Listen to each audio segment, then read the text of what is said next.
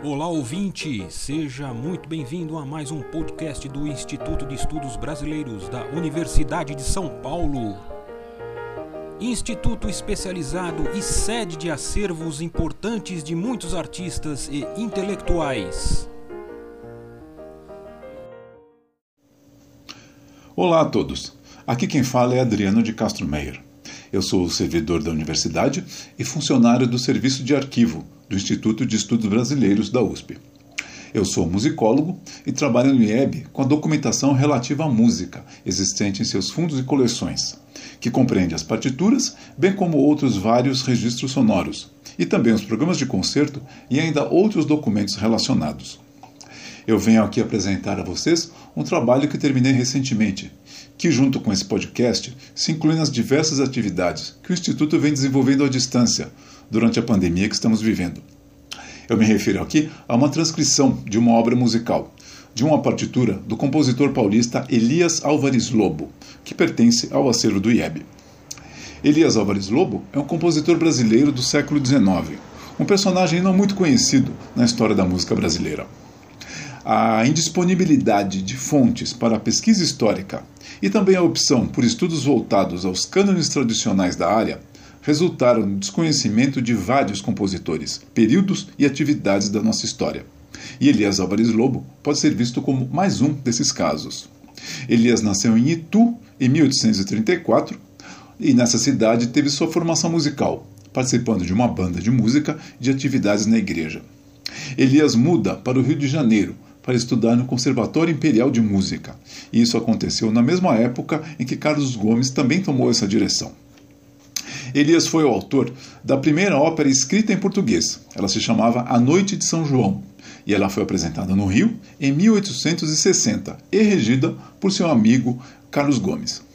É importante notar que essa obra integrava o projeto da Imperial Academia de Música e Ópera Nacional, que estimulava a produção de óperas em português, em um programa que Carlos Gomes também participou, com duas óperas suas.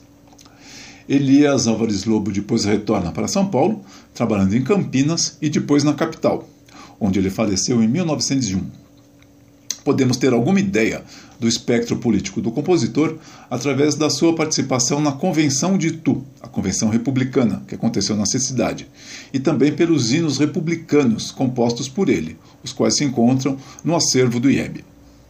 A coleção Elias Álvares Lobo, que se encontra no arquivo do IEB, como eu disse, ela se constitui de obras musicais de sua autoria, como, vals, vals, como marchas, valsas, hinos e também obras sacras, mas também inclui métodos de música de sua própria autoria e também de terceiros, como por exemplo a única cópia que se tem notícia da Arte Explicada de Contraponto, de André da Silva Gomes. Esse método de composição, que já foi estudado por alguns pesquisadores, indica qual era a formação teórica dos compositores brasileiros no século XIX e que inclui, no claro, o próprio Elias. O arquivo do IEB possui apenas uma parcela da produção desse compositor, que constitui assim uma coleção e não exatamente um fundo arquivístico. Essa coleção foi doada em 2004 por Ana Maria Lobo, uma descendente do compositor. O restante de seu acervo encontra-se em várias outras instituições, notadamente em Itu, na sua cidade natal. Após essa introdução, que fez uma breve contextualização um pouco da vida do compositor e do acervo que o IEB custodia, eu comento agora sobre a obra que foi objeto dessa transcrição. Trata-se, conforme o autor, de uma sinfonia, cuja data manuscrita indica 1857. Mais à frente eu comentarei sobre essa forma sinfonia utilizada pelo compositor. Essa obra de Álvares Lobo foi oferecida ao seu tio, conforme dedicatória manuscrita, e de quem sabemos apenas as iniciais. Seu tio chamava-se A. A. Lima. E as partes instrumentais encontradas no acervo constituem apenas de instrumentos de banda, que são os seguintes: constam dois oficleides, uma clarineta, que no caso indica ser a segunda clarineta, dois clarins, um pistão e duas trompas. É importante notar que esse conjunto de partes está incompleto, pois falta a voz principal ou as vozes principais. E ao que tudo indica, talvez a voz era a primeira clarineta, mas também é possível faltar outros instrumentos, mas isso ainda não foi possível definir com clareza. Esse documento foi escolhido para essa ação por causa da degradação observada em seu suporte, no caso papel. E essa degradação acontece por causa da tinta utilizada, a chamada tinta ferrogálica. Foi uma tinta muito utilizada no século XIX e até parte do século XX. Ela era bastante utilizada por ter uma cor muito firme e resultar em uma nitidez muito clara no documento. Mas muitas vezes ela causava danos muito severos nesses documentos. Isso acontecia por causa da sua constituição química. A tinta ferrogálica, ao reagir com a luz, com a umidade, com o oxigênio, ela acabava gerando ácido sulfúrico. Esse ácido atravessa as duas faces do papel, ou seja, o que está escrito de um lado pode ser escrito do, pode ser lido pelo outro. As duas faces, os dois versos do papel acabam sendo sobrepostos em um único. Mas esse não é o, o, único problema. O problema é que essa ação acaba ocasionando uma corrosão e destrói o papel.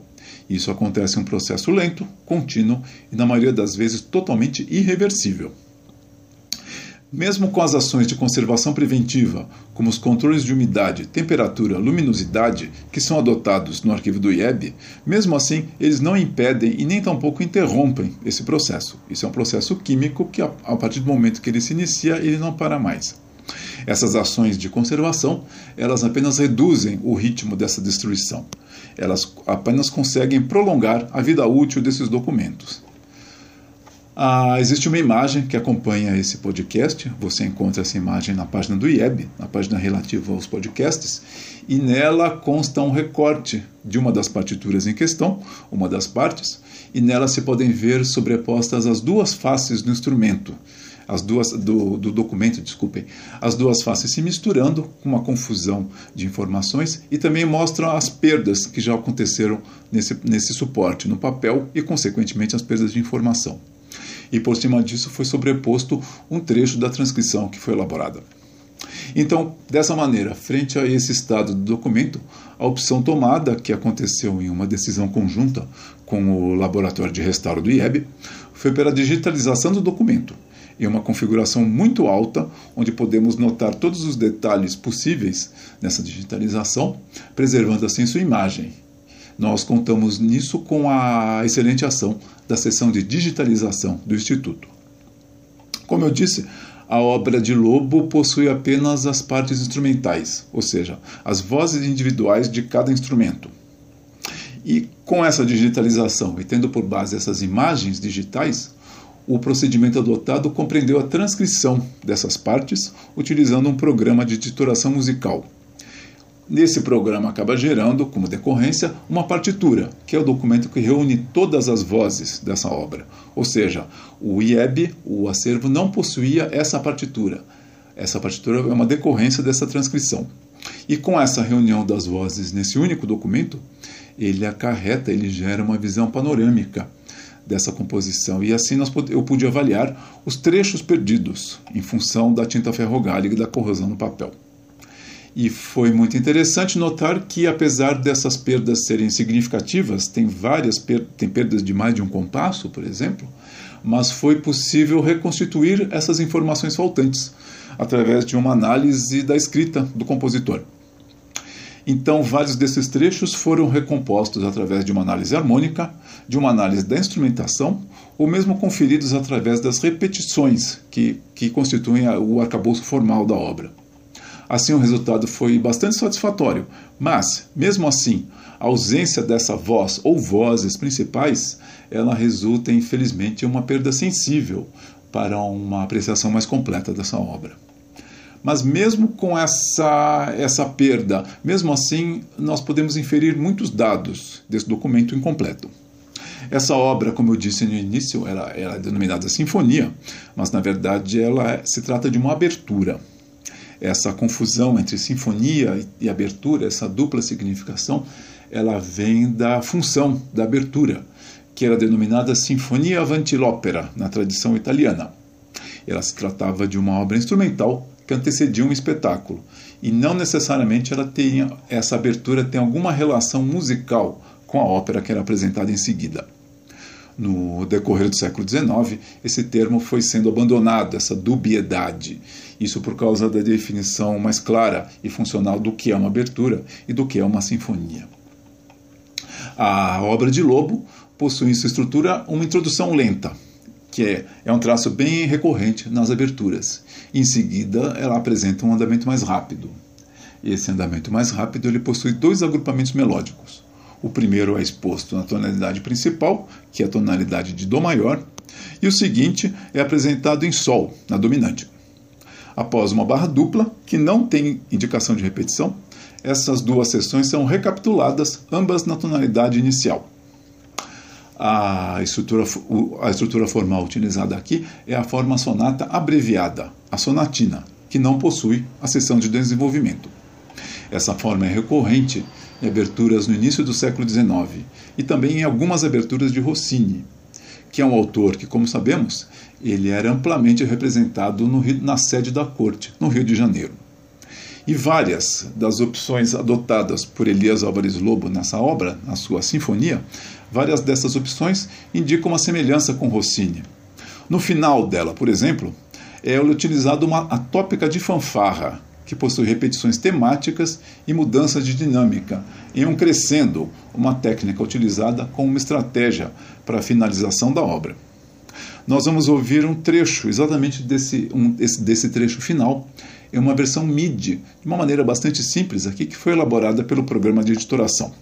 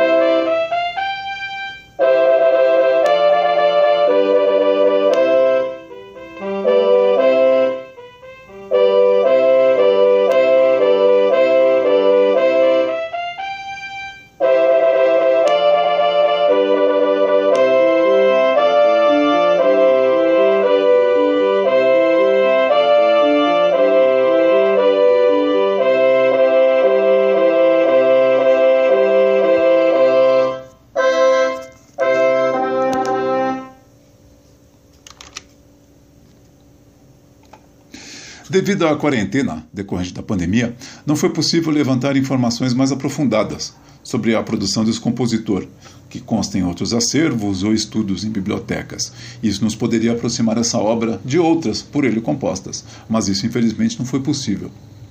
Ah, mas mesmo assim, podemos inferir que um documento, mesmo incompleto como esse, mesmo com destruições, ele pode, ele pode ser ressignificado para além de uma mera performance musical ele resultando assim em abordagens muito mais amplas.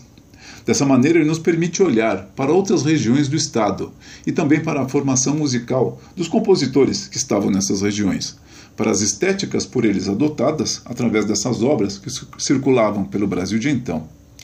Esses olhares nos permitem abordar a história da produção musical brasileira por outros métodos, em abordagens distantes e diferentes do estudo biográfico e laudatório de personagens canonizados da história nacional, uma opção ainda recorrente na nossa musicologia. Eu espero que tenha agradado a todos vocês e agradeço a atenção de todos. Um grande abraço. Este podcast do Instituto de Estudos Brasileiros chega ao final. Esperamos que tenham gostado e em breve retornaremos com um novo assunto para você.